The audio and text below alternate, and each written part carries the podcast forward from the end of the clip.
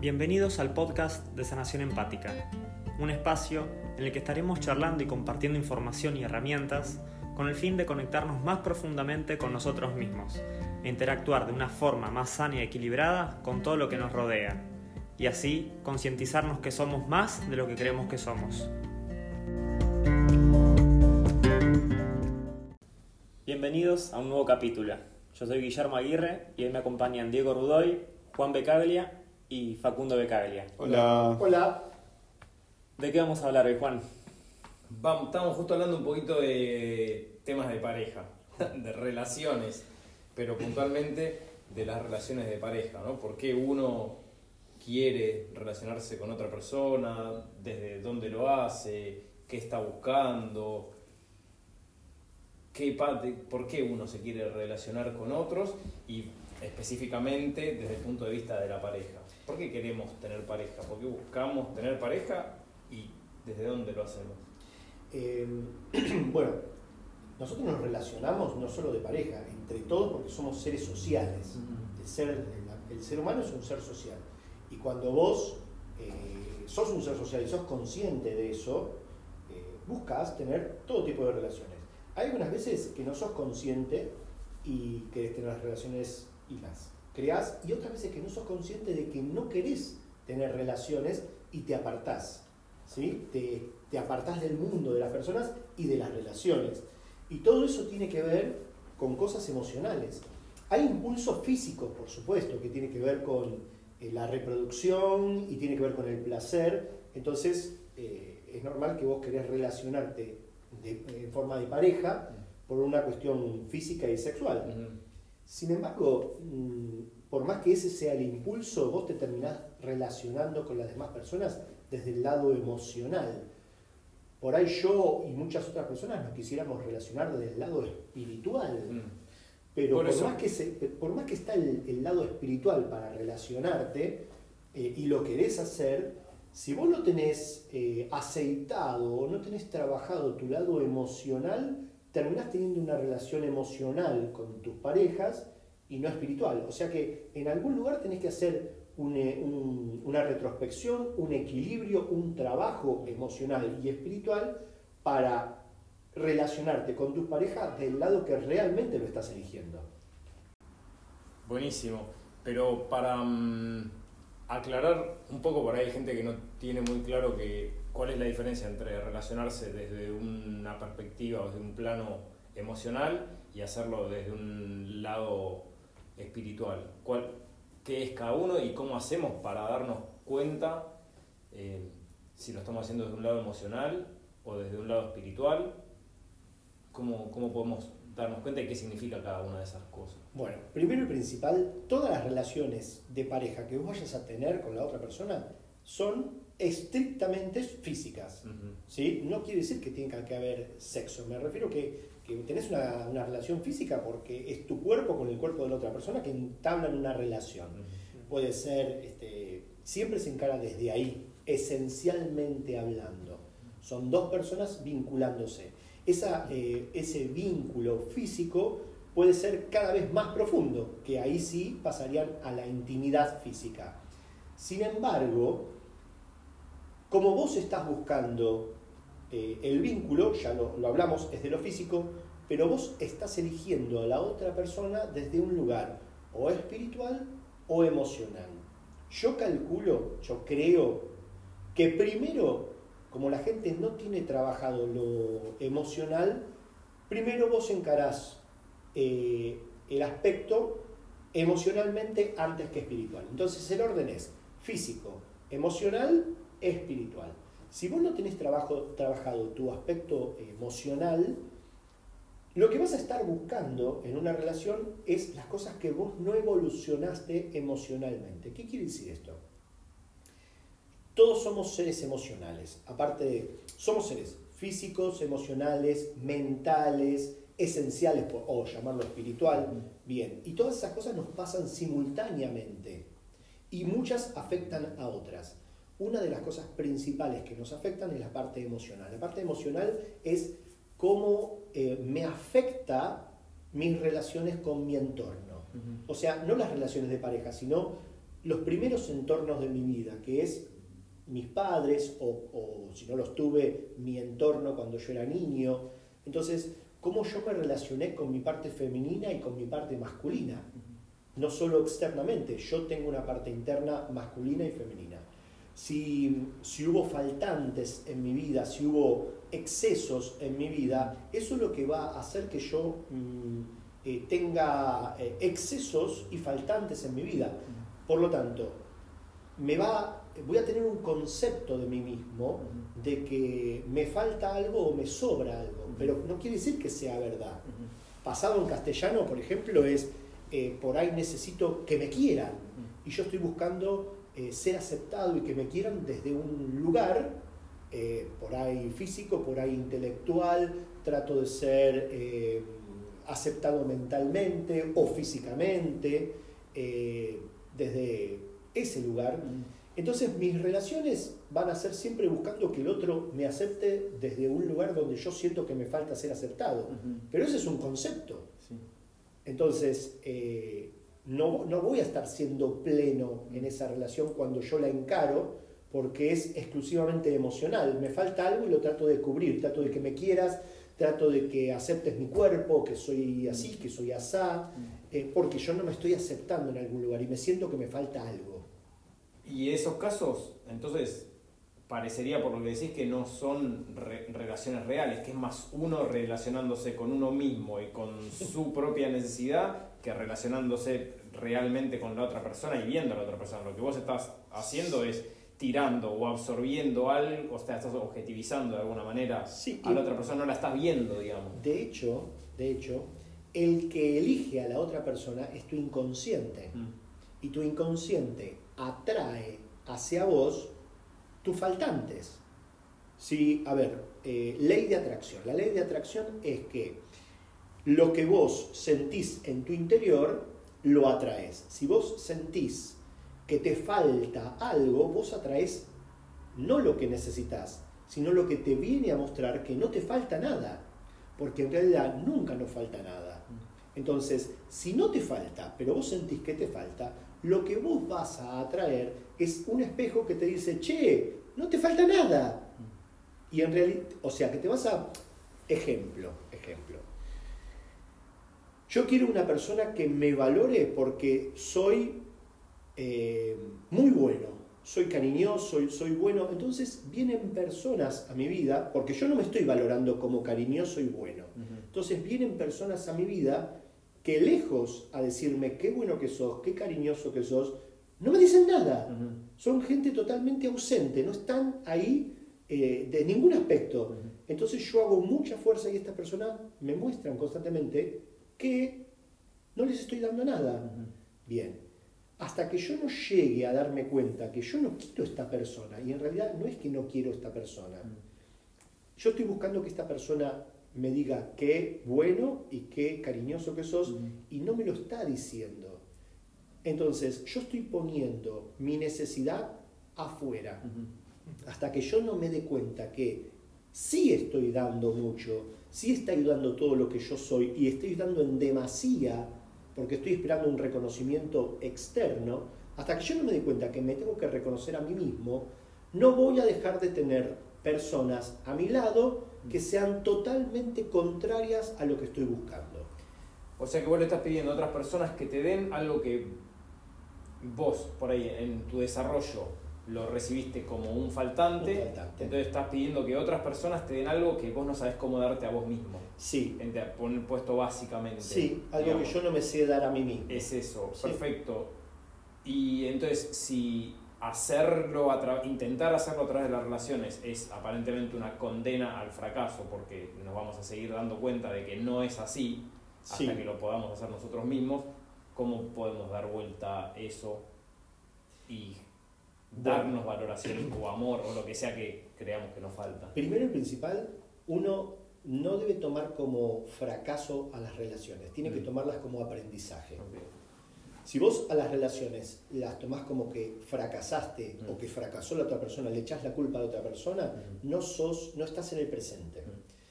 Uno tiene que en algún lugar tomar conciencia que todas las relaciones que uno encara, cuando siente que necesito que me dé algo el otro, son relaciones desde lo emocional.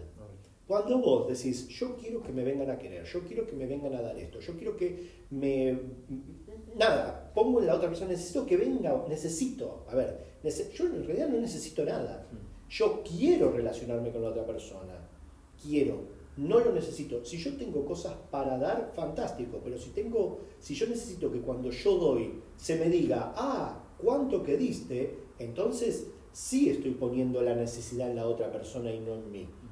Si yo tengo mucho para dar, mucho para dar, y lo doy sin esperar reconocimiento, ahí estoy siendo auténtico. ¿Me explico?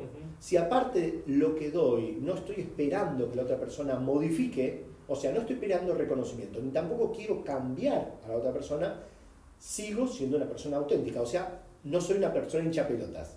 No estoy tratando de modificar al otro. El otro que sea como quiera. Que me haga el reconocimiento que quiera o no lo haga. Está todo bien. Yo soy así sin molestar a nadie, sin modificar a nadie, porque me hace ser bien así. Y lo que me dé la otra persona está bien. Ojo, si me da agresión, si me da eh, cosas nocivas, no está bien. Quiere decir que también estoy buscando eh, cosas desde ese lugar. Por lo tanto, primero tengo que entender que las relaciones son de aprendizaje. Las relaciones de pareja son de aprendizaje. Hasta que me deshago de mi parte emocional, que me centro en mí mismo, que hago eje en mí mismo, digo, para, yo sí soy esto, yo sí estoy dando esto, ¿sí? Sí me gustaría recibir esto y me gustaría recibirlo en equilibrio. ¿Qué significa en equilibrio? Que no me estén pidiendo reconocimiento a mí de lo que me están dando, porque esto también puede pasar al igual. Yo puedo tener, yo puedo ser auténtico, pero tengo todas relaciones de pareja que me dicen, quiero que seas más esto, quiero que seas más lo otro. Y yo voy a hacer lo que puedo, lo que me sale a hacer. Si la otra persona me está exigiendo que sea más algo, quiere decir que la otra persona necesita que yo sea algo que yo no soy. Por lo tanto, esa persona no está teniendo una relación conmigo, está teniendo relación con una fantasía y creyó que yo vengo a ocupar justo ese lugar que necesita. Y se está dando cuenta que yo no elijo darle lo que me está pidiendo, porque no me sale naturalmente.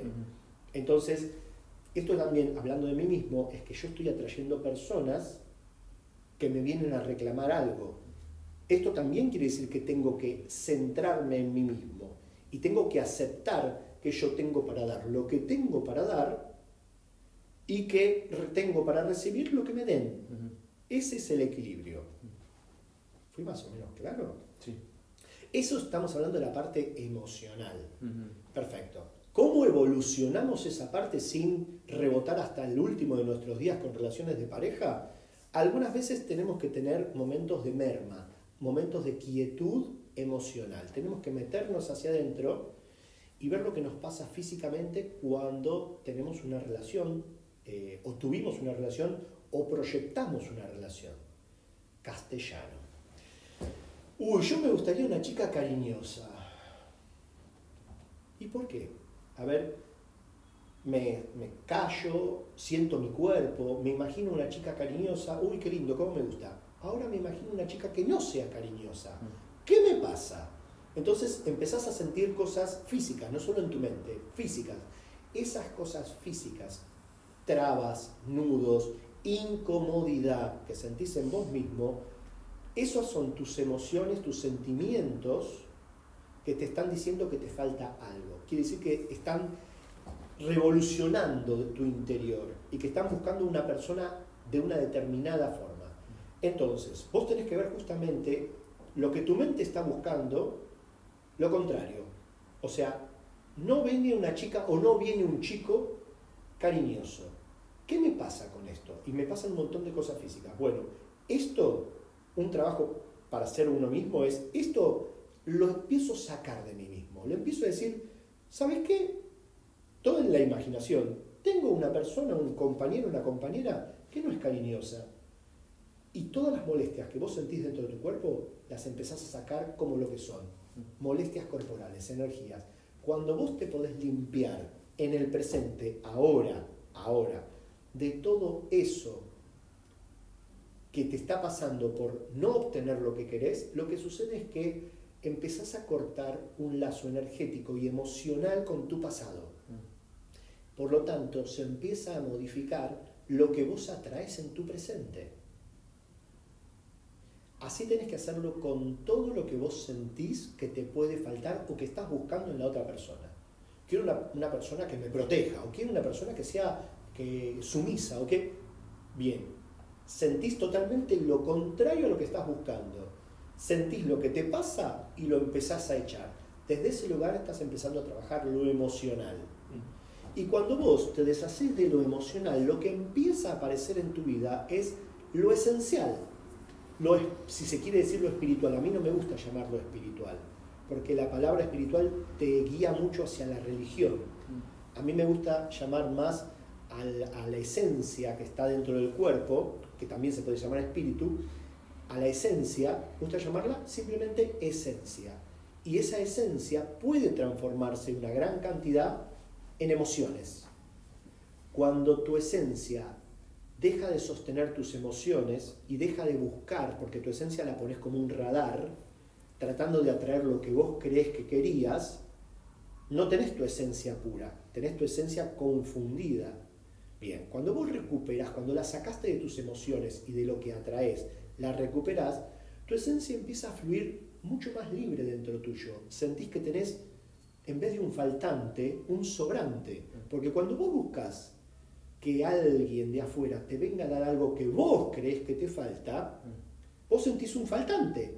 Sos, te ves totalmente material, te sentís rengo, necesitas una muleta, un bastón, un otro, una mirada, un espejo. Bien, cuando vos recuperaste esa energía porque la sacaste de lo emocional y decís, wow, cuánto que tengo, en ese momento tenés algo para dar para compartir y para no ser reconocido desde ahí, porque te alcanza lo que vos tenés.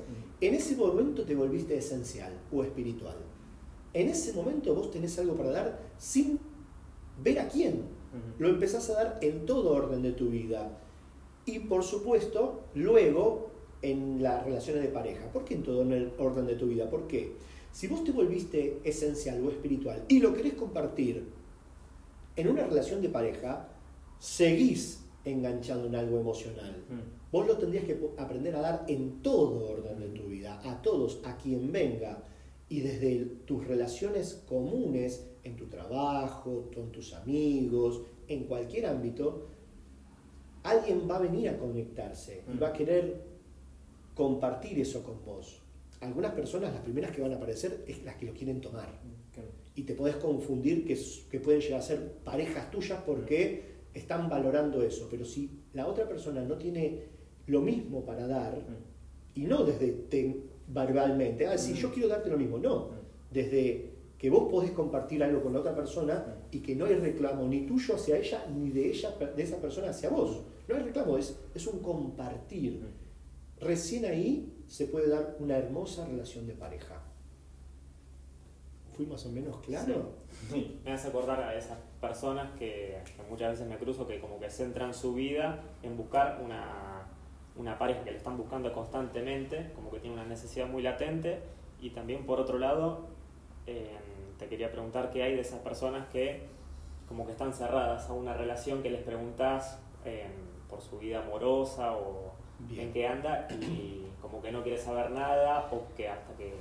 A ver, eh a todos nos pasó esto, por lo menos a mí me pasó, eh, que algunas veces te volvés... Eh, el suicidio no es solo físico, también existe el suicidio eh, social, emocional, y en el suicidio emocional quiere decir que anulás una parte, sentís que no sos reconocido, entonces lo que haces es matás esa parte, no te permitís conectarte. Hay gente que está muerta socialmente, entonces se comunica con un montón de personas, pero no es desde su interior, es mecánico. Bien. Y en las relaciones de pareja se cansó de buscar lo que no encuentra, entonces dijo, me anulo. ¿Y qué pasa? Y puede tener un montón de relaciones, pero no está en esas relaciones. Es físico, es emocional, pero esencialmente no es. o directamente no tengo ningún tipo de relación porque eh, no encuentro lo que estoy buscando. Sigue poniendo afuera. Sigue diciendo, hay personas que lo buscan y hay personas que lo buscan y en no encontrarlo se frustran y cierran esa puerta.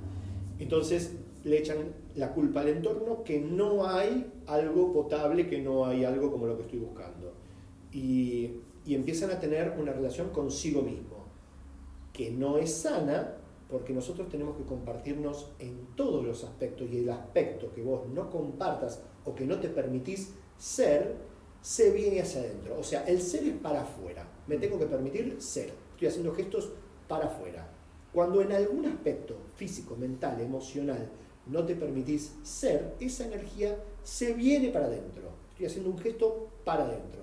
¿Qué quiere decir? Que en vez de expandirte hay una implosión. Y esas implosiones energéticas se pueden transformar en enfermedades de cualquier tipo. Una enfermedad emocional, una enfermedad mental, una enfermedad física. Todo lo que no te permitís ser vuelve. ¿Por qué? Porque la energía, el espíritu, entra en el cuerpo para manifestarse. Si vos en algún aspecto no se lo permitís, esa energía se va a querer ir de vos para ir a otro lugar y va a hacer todo lo posible para romper lo que la contiene y eso es la materia. Me interesa también que hablemos, Diego, sobre las rupturas de las parejas. ¿Qué onda el luto? Que algunos se toman un luto larguísimo y lo padecen muchos, otros lo, lo dan vuelta rapidísimo. Bueno, el luto. El luto es muy necesario. Sin embargo, hay que aceptar que el tiempo de luto para cada persona es total y completamente diferente. ¿Qué significa? El luto es todo el tiempo, todo el tiempo que yo necesito para reestructurarme desde el ego, desde las emociones, desde el sentimiento, desde la materia, que me vuelvo a alinear para volver a la búsqueda. ¿Sí? A ver, pero los lutos lo hacen las personas que sienten que algo murió. O sea, si vos sentís que algo no murió, no necesitas un luto. Pero si vos sentís que algo murió, entonces necesitas un luto. Si vos sentís que lo que murió fue algo muy fuerte, muy dentro tuyo, sentís que en esa relación te arrancó algo, tal vez necesitas más tiempo que otros. Si vos sentís que más que te arrancó algo, que aprendiste algo, por ahí el tiempo sea más rápido. Hay personas que, que tienen un luto antes de cortar la relación. Y hay gente que empiezan su luto después de cortar la relación. Y en esto hay un montón de variantes. Hay gente que empieza su luto y busca un clavo que saca otro clavo. Por ejemplo, durante la relación buscan otra relación para sustituirla. Otras personas eh, esperan cortar la relación y buscan rápidamente un sustituto. Y hay otras personas que no buscan un sustituto y esperan. Y todas estas formas son lutos, son formas de cortar una, una relación. Tal vez van en contra de los tratos sociales o de los acuerdos tácitos o no con la otra persona, de engaño o no, pero en realidad son cosas que si uno siente que las necesitó para hacer eso, y nada, no hay vueltas, yo necesité esto para, para trascender este luto y lo, tomé. Por lo tanto, eh, se confunde mm, algunas veces eh, los engaños eh, con una ruptura o con te engañé y no quieren asumir de que ya no iba más algo. ¿Me explico? Buscando una excusa para que se termine. Sí. Por no querer enfrentarlo. Por ejemplo, es un ejemplo, ¿sí? Así hay un montón de variantes, pero tienen que saber que es un luto. Y el luto se termina cuando en algún lugar tuyo, el tiempo que sea necesario, ¿sí?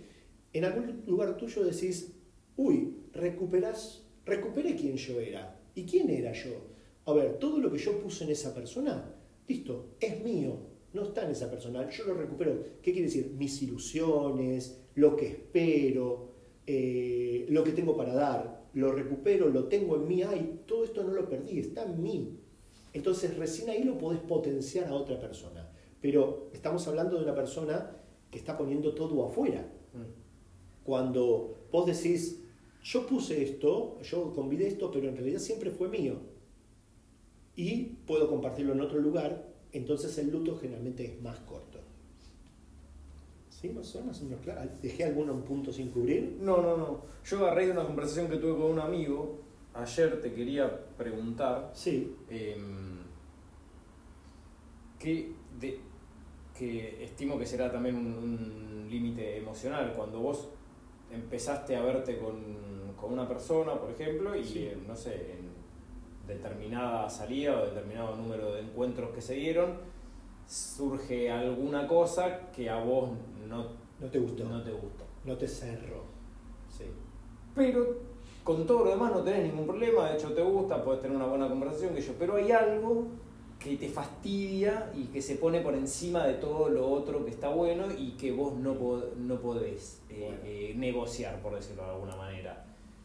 ¿Qué, qué es eso? O sea, ¿por qué? ¿Por qué pasa eso? ¿Por qué elijo a al- algo que quizás es un detalle, Sí.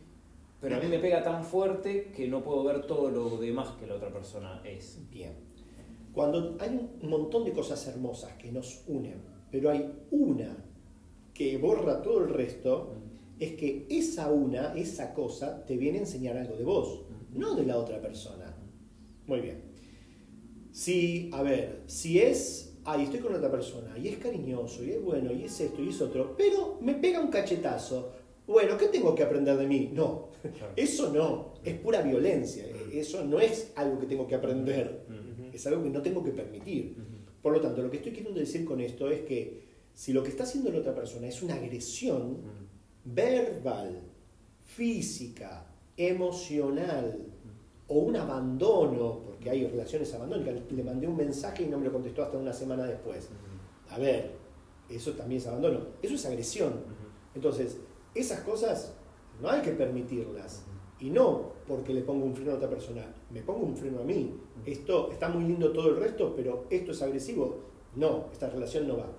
Si todo eso no hay y por ahí me está mostrando la otra persona algo material, eh, No, puntualmente en, Sí. en el caso este se trata de, bueno, yo lo voto a Fernández, ella lo vota a Macri. bueno, Tipo, y para mí, no, yo no puedo negociar con eso, porque si vos votás a tal persona, para mí ya de raíz tenés un que. ¡ah! Y bueno, y eso, es- eso es lo único que me importa pero, ahora. pero son elecciones, eso- Claro. pero tiene que ver con lo que leo o no leo, o, o cómo me visto, o si te pones una camisa roja a mí me afecta y no, no, eh, no. A ver, castellano. Sí hay un montón de cosas de la relación, pero por la elección eh, de la otra persona, digo, no tenemos elecciones similares, las personas no tienen que ser iguales para hacer una relación de pareja. De hecho, tienen un montón de cosas diferentes que no se dan cuenta que eso las une, no lo que creen que son iguales. Eh, entonces, yo tengo que meterme hacia adentro y decir, tengo esto, tengo esto, tengo esto con esta persona, hermosas estas cosas, pero esta persona tiene una elección desde otro lugar. Se viste de otra forma o tiene otra elección política o lo que sea. Entonces yo me tengo que mirar, a ver, eh, ¿qué me está pasando con esto? ¿Qué- Lo que va a suceder es que yo tengo una, una identificación muy fuerte con mis elecciones políticas o con mis elecciones de ropa, es muy fuerte. Es mi problema. Porque cuando encuentro una persona que está en la otra punta, me afecta. Y me afecta porque yo me estoy identificando mucho con lo que me pongo o con lo que elijo. Yo creo que soy mis elecciones políticas. Entonces, pará. Ahí no sabemos quién somos. Porque en algún lugar vos crees que sos tus elecciones. Y en realidad, bueno, sos tus elecciones. Vos sos quien querés ser. Bueno, entonces, si yo soy quien quiero ser, yo quiero ser mis elecciones. Listo, perfecto. ¿Querés elegir eso? Vos sos tus elecciones. No te quejes cuando aparece una persona divina en todos los aspectos y te viene a mostrar que no es la misma elección que vos.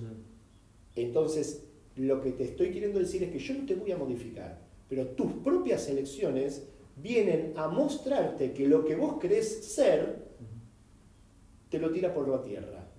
¿Por qué? Porque te encanta de todos los aspectos, solo ese no te gusta. Entonces el que te tenés que deshacer es desde el que te estás identificando. ¿Soy más o menos claro? Sí, sí, sí, sí, totalmente. Si es desde la ropa, si viene una persona, a ver, si viene una, Diego, vos te vestís de esta forma y yo no puedo salir con una persona así. Bueno, ya tenés un problema con mi ropa. Yo podría cambiarme de ropa si quisiera, Sí. ¿sí? Pero si vos me querés modificar en mi forma de vestir, ya tenés un problema vos conmigo. Si yo digo, no, no, no, yo no voy a cambiar mi forma de vestir por vos, entonces yo soy tan terco como vos. Si yo me puedo flexibilizar y modificar mi forma de vestir, perfecto. Pero si yo baso la relación en cómo yo me visto, ya estoy arrancando mal. Claro. ¿Y cuál es el límite de esa flexibilidad? O sea, ¿has- ¿hasta dónde No es perder la identificación. la identificación? Sí. A mí me gusta vestirme, ponele, con ropa cómoda. Sí. Y por ahí una persona piensa, me, me juzga, me pone en un marco, me dice, sos un hippie o sos esto. Sí. Y digo, a ver, no soy porque no me identifico con eso, pero me gusta la ropa, me visto de esa forma y soy así. Yo no podría salir con una persona así, uy, qué lástima, tenemos cosas tan lindas, bueno, está bien, qué lástima. Yo sí me podría poner otra ropa para salir con vos, pero en algún momento también voy a ponerme esta porque me gusta. Claro. ¿Sí? No, no, en realidad quiero que no te la pongas nunca. Bueno, listo, chao, buenas tardes, mucho gusto. Claro, poder- Ese es el límite, no, poder- no perder identificación con vos. Hay gente que dice, bueno, yo soy vegano. Bueno, fantástico, yo como carne. No, bueno, yo no podría salir con una persona que come carne. Bueno, qué lástima. Yo sí podría salir con vos y también podría dejar de comer carne porque lo he hecho. ¿sí? Pero si la condición es en que yo modifique que, que entra por mi boca en vez de lo que sale por ella, que me parece más importante, eh, no, no va. O sea, mi elección también es válida. Me puede explicar y no, vos estás haciendo este de este lugar y yo lo entiendo. Y le puedo decir, tenés razón, pero por ahí no estoy listo para modificar eso, vos me lo aceptás y no. Y ya no es un problema mío, es un problema tuyo. Porque yo creo que podría modificar lo que sea para estar con la otra persona, siempre y cuando no pierda identificación con lo que me gusta y con lo que quiero ser. Claro, claro. O sea, es un trabajo de los dos. Es Es, un ceder un poquito ambos. cada uno y Sí, ver hasta señor. dónde se llega. Yo puedo ceder y aprender y modificar un montón de cosas, pero si la condición es sine qua non, si yo modifico algo, entonces no hay relación. Mm. Vos también estás buscando que yo sea eh, algo para vos, por lo tanto no me estás aceptando a mí, estás aceptando lo que yo me puedo transformar para vos. Esto también me hace acordar a que es muy importante en las relaciones seguir sosteniendo lo que me hace sentir bien y no molesto a nadie. ¿Está? ¿Qué quiere decir? Yo tengo que seguir teniendo trato con mis círculos, con mis amistades, con mi, conmigo mismo. Entonces, cuando me pongo en pareja con alguien, yo comparto todo eso o comparto otras cosas con esa persona. Pero lo otro lo- tengo que seguir manteniendo, porque es mi parte que me hace bien. Si yo dejo todo eso y me meto plenamente en una relación de pareja, se vuelve una relación simbiótica. ¿Qué quiere decir? De retroalimentación, cerrada, no hay otra vida que esa. Entonces terminás perdiendo identificación con vos y pasás a ser el otro. Y eso no es sano. Por lo tanto, lo que te gusta está bueno que lo sigas manteniendo. Si no joden la relación de pareja, no molesta a nadie, está perfecto. Tus tiempos, o sea, los tiempos con la pareja son fantásticos, pero tus tiempos con vos mismo también. Está bueno estar en una habitación con tu compañero o compañera y no estar con ella o con él, estar en tu mundo. O sea, los momentos de silencio, los momentos de nada entre los dos, separados los dos haciendo cosas, son muy sanos. Son relaciones no simbióticas. Soy más o menos. Sí. Bueno, Yo creo que cubrimos bastante. Habría que. un montón de cosas más para decir, pero Sí. por ahí. Podemos seguir en una próxima vez. sí. Por, si- ¿Por qué no? Sí. Y si hacen preguntas, yo con mucho placer las contesto. Sí, de hecho llegan muchas preguntas relacionadas a estos temas. Listo, sean puntuales, sean. Claro. ¿Qué pasa con esto? Y yo lo cuento con Claro. mucho placer. O me pasa esto, aquello, aquello. ¿Qué estoy haciendo? ¿Qué, ¿Cómo ¿Qué- lo em- ¿Qué estoy haciendo bien? ¿Qué estoy haciendo mal? Claro. Sí, dale, me encantaría. Buenísimo. Un placer. Bueno, Y por último los queremos invitar como siempre a que nos sigan en nuestras redes sociales. Eh, en Instagram estamos haciendo unas transmisiones en vivo que están quedando súper interesantes y respondemos todas las preguntas que van surgiendo. También son muy divertidas. Y estén atentos también a, en nuestra web, en sanacionempática.com y en todas las redes en general, que vamos anunciando los talleres que se vienen. Se vienen uno de meditación, de respiración y otro de respiración pránica. Y estén atentos también que se viene el retiro que solemos hacer todos los años para esta época que lo súper recomendamos. Es un fin de semana de transformación, parar la cabeza y renovar las energías. Se los recomiendo a todos. Si les interesa lo pueden buscar en nuestra web o mandarnos mensaje que con mucho gusto les responderemos. Les mandamos un abrazo a todos y hasta la próxima edición. Chao chicos. Adiós. Chao gente.